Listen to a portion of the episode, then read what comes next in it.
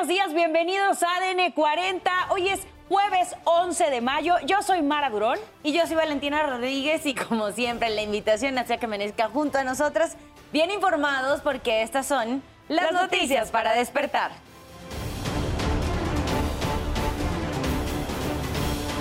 Civiles armados se enfrentaron con militares en el puente internacional Reynosa Farm de Tamaulipas. Se reportan tres delincuentes abatidos.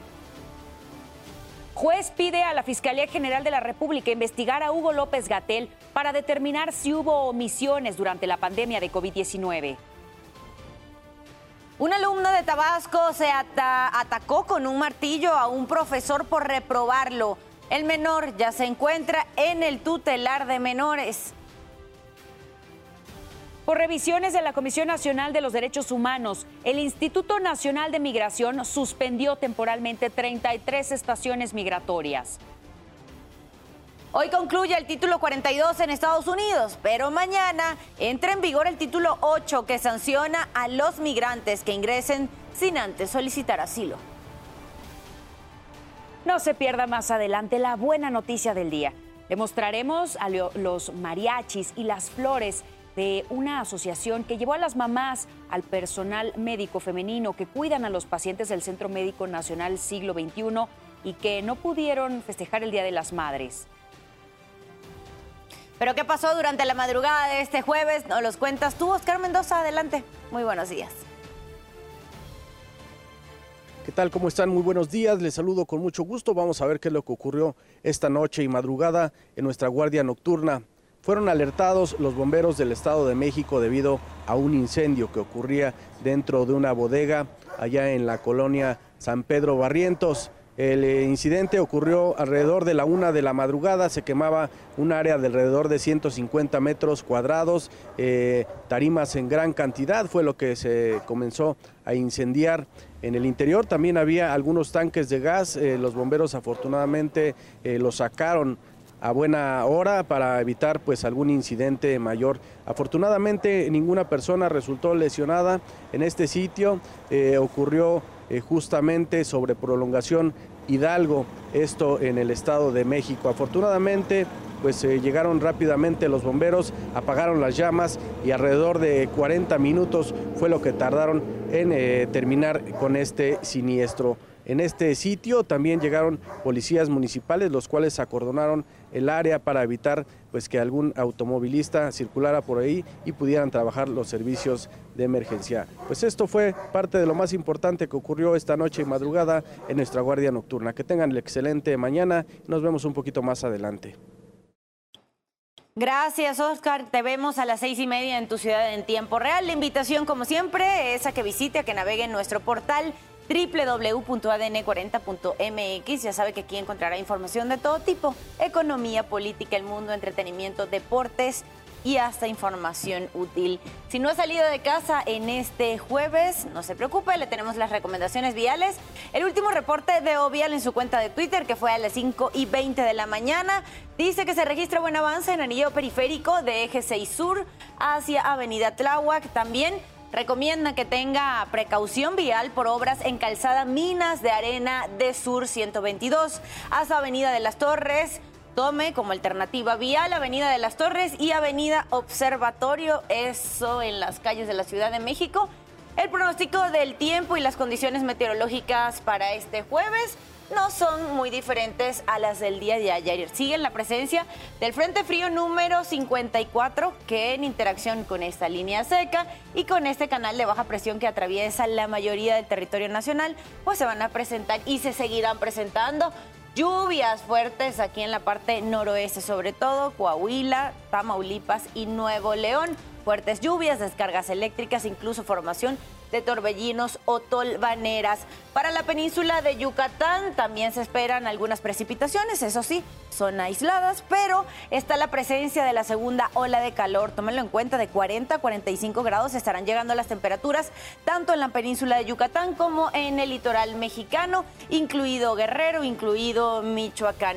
También acá, Oaxaca y Chiapas Ojo porque sí se registrarán fuertes lluvias, puede haber incremento de ríos o arroyos. Para la zona centro, la zona metropolitana estarán cayendo algunas precipitaciones después de mediodía, más o menos con el mismo panorama que ayer, alguna posible caída de granizo, descargas eléctricas, no que no, por favor, que no lo tome desapercibido la caída de lluvias y precipitaciones aquí en la Ciudad de México. Tómenlo en cuenta.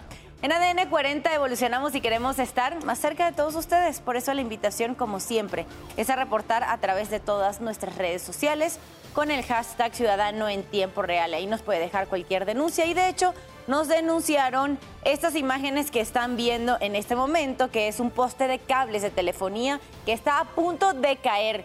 Se encuentra en calle Vicuña, a la altura del número 34, en la colonia residencial Zacatenco, en la alcaldía Gustavo Amadero. Recuerde que todos los mensajes que deje en la cuenta oficial de ADN 40 en Twitter serán leídos a las 12 del mediodía por mi compañera Sara Uribe en tiempo real. Y en tiempo real también revisaremos cómo amanece la parte de la península de Yucatán. Así se ve Cancún, allá en Quintana Roo. Y ahora vayamos a revisar el plano internacional, también un poco playa. Ahí está la bahía Cristal en Tailandia. Así está aquella parte del mundo a esta hora de la mañana. 5 de la mañana con 37 minutos pasamos a nuestro resumen de noticias. Cuatro sujetos despojaron a pasajeros de sus pertenencias sobre el Boulevard Aeropuerto en Toluca, Estado de México. Uno de ellos apunta al conductor con un arma y lo amenaza con dispararle si no se detiene. Otro hace lo mismo pero con los pasajeros mientras él y sus cómplices le quitan a los usuarios sus objetos de valor. Antes de huir, el sujeto de sudadera roja vuelve a amenazar al conductor con hacerle daño si hace algo.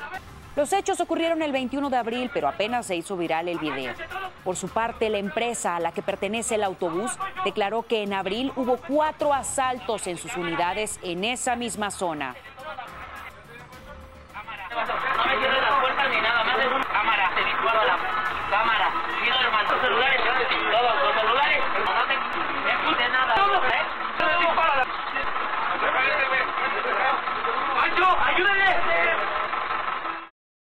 Un tribunal colegiado determinó que el comediante Chuponcito debe ser vinculado a proceso por el delito de acoso sexual agravado. Esto en contra de quien fuera su representante, Carla Oaxaca Aranzazola, quien lo denunció en 2020. Ahora corresponde a las autoridades de la Ciudad de México dar cumplimiento a la sentencia emitida por el colegiado sobre la situación legal del comediante.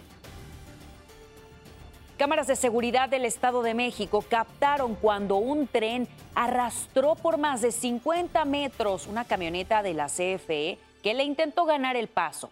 Paramédicos llegaron al lugar para atender a los tripulantes. Los lesionados fueron trasladados a un hospital donde son atendidos por lesiones que no ponen en riesgo su vida. Los ataques entre las fuerzas de Israel y la yihad islámica en Gaza han dejado múltiples muertos. La primera oleada de ataques comenzó cuando las fuerzas de defensa de Israel dispararon desde aviones y helicópteros contra múltiples objetivos en Gaza. Estos ataques dejaron 13 personas muertas, entre ellas tres líderes del grupo militante de la yihad islámica. Autoridades informaron que al menos 270 cohetes han sido disparados desde Gaza hacia Israel. De esos cohetes, 62 fueron interceptados por las defensas antimisiles israelíes y tres cayeron en zonas pobladas. 5.39 minutos de la mañana pasamos a asuntos de urbe. Christian von Roerich, ex delegado en Benito Juárez, promovió un amparo contra su vinculación a proceso por los delitos de uso ilegal de facultades y atribuciones cometido por servidores públicos y asociación delictuosa. La jueza Paloma Xiomara González le concedió la suspensión provisional. Esa medida cautelar no frena su vinculación a proceso, solo tiene el efecto de que Von Redich quede a disposición del juzgado. El 17 de mayo se realizará la audiencia incidental en la que se determinará si se le concede la suspensión definitiva y el 6 de junio la audiencia constitucional en la que se decidirá si se otorga o no el amparo. Un enfrentamiento a balazos entre trabajadores de gas en Ecatepec, Estado de México, dejó al menos dos personas lesionadas, uno por arma de fuego y cuatro detenidos. Los hechos ocurrieron entre las calles Nicolás Bravo Sur e Isabel la Católica, poniente en la colonia San Cristóbal, en el centro del municipio. De acuerdo con testigos, todo inició por una riña entre los gaseros por la ruta de trabajo. Las personas que aparecen entre matorrales es señalado por vecinos de la colonia Jardines del Pedregal de cometer múltiples robos en las últimas semanas. Los afectados mencionan que aprovecha la cercanía de las casas con la Reserva Natural de la Universidad Nacional Autónoma de México para ingresar a las casas y sustraer joyas, dinero y objetos de valor. Desde finales de 2022 a la fecha, esta persona ha ingresado a una decena de casas. Fue hasta el último robo registrado el pasado 7 de mayo que los vecinos lograron grabarlo y conocer su rostro. Sospechamos que es una banda porque porque particularmente los robos están centrados en casas eh, en donde no hay gente. Entonces, una sola persona no puede saber eh, eh, quién está y quién no está y estar del lado del bosque y al mismo tiempo estar del lado de la, de la vialidad. Entonces, sí tenemos ya identificada a una persona que es la que se ha metido a varias casas. Por primera vez tenemos una buena imagen que fue del último robo de este domingo. 5 de la mañana con 42 minutos. Cambiamos de información. Aquí les presentamos las breves deportivas. Arrancamos con la información deportiva para despertar. Arrancan los cuartos de final de la Liga MX. Monterrey empató sin goles con Santos Laguna en un partido de pocas emociones, mientras el América gana en su visita tres goles a uno sobre el Atlético de San Luis en el partido de ida de los cuartos de final. Inter de Milán saca ventaja dos goles a cero ante un acérrimo rival, el AC Milán, en el partido de ida de las semifinales de la Champions League. La escuadra italiana del Napoli anunció que el futbolista mexicano Irving Lozano sufrió un esguince de segundo grado en la rodilla izquierda. No se reveló el tiempo de recuperación. El centrocampista del Barcelona, Sergio Busquets, anuncia a través de un video que dejará de pertenecer al equipo tras 15 años de carrera con él. Los Warriors lograron un gran triunfo 121 a 106 frente a los Lakers para dejar la serie 3 a 2 en favor de los angelinos. Con información deportiva de Mauricio Ramírez, ADN 40. Una rivalidad histórica. Aquí es todo o nada. Cuartos de final ida. Hoy a las 7 de la noche Atlas Chivas por Azteca 7. 5.43 minutos en la mañana, pasemos a revisar cómo despierta el mundo. La administración de Joe Biden publicará hoy nuevas reglas de asilo que entrarán en vigor a partir de mañana, momentos después del término del título 42. Todos aquellos migrantes que sean detenidos por cruzar la frontera de forma ilegal no serán elegibles para pedir el ingreso por la vía legal por cinco años. Se podrá solicitar asilo a través de una cita en la aplicación CBP One. México continuará aceptando 30 mil migrantes al mes. El secretario de Seguridad Nacional de Estados Unidos, Alejandro Mayorkas, reafirmó que la frontera de su país no está abierta a los migrantes. Agregó que si llegan a la frontera antes del 11 de mayo a las 11.59 serán expulsados a México, ya que hasta ese momento concluye el denominado Título 42 que inició en el 2021 ante la emergencia sanitaria. Mallorca se aseguró que trabaja con México y otros países de Latinoamérica para evitar que continúe el flujo migratorio. En conferencia de prensa dijo que las restricciones del título 8, que entrará en vigor mañana, serán más exigentes. Solicitaron al gobierno de Joe Biden 4 mil millones de dólares para su operación. El gobierno de Florida aprobó una ley contra la migración irregular impulsada por el gobernador republicano Ron DeSantis. Exigirá a las empresas con más de 25 empleados y a los hospitales que utilicen un sistema federal para comprobar que el estatus migratorio de colaboradores y pacientes esté vigente y además el transporte de indocumentados desde otros estados hasta Florida se convertirá en un delito castigado hasta con 15 años de prisión. La ley asigna además 12 millones de dólares para trasladar a indocumentados a otros estados del país. La medida entrará en vigor el 1 de julio. Y durante la llamada telefónica que tuvieron el presidente de Estados Unidos, Joe Biden, y el presidente de México, Andrés Manuel López Obrador, trataron los esfuerzos constantes para fortalecer la relación bilateral entre las naciones. El comunicado de la Casa Blanca señala que uno fue la cooperación para gestionar el flujo migratorio en la región, donde analizaron la coordinación entre las autoridades fronterizas y que se cumplan las medidas del título 8. Tanto Biden como López Obrador resaltaron que se dé un trato humanitario y ordenado. También reafirmaron el compromiso compartido de abordar las causas fundamentales de la migración procedente de América Central. Otro tema fue la urgencia de reducir de manera efectiva las aglomeraciones de migrantes en el norte de México.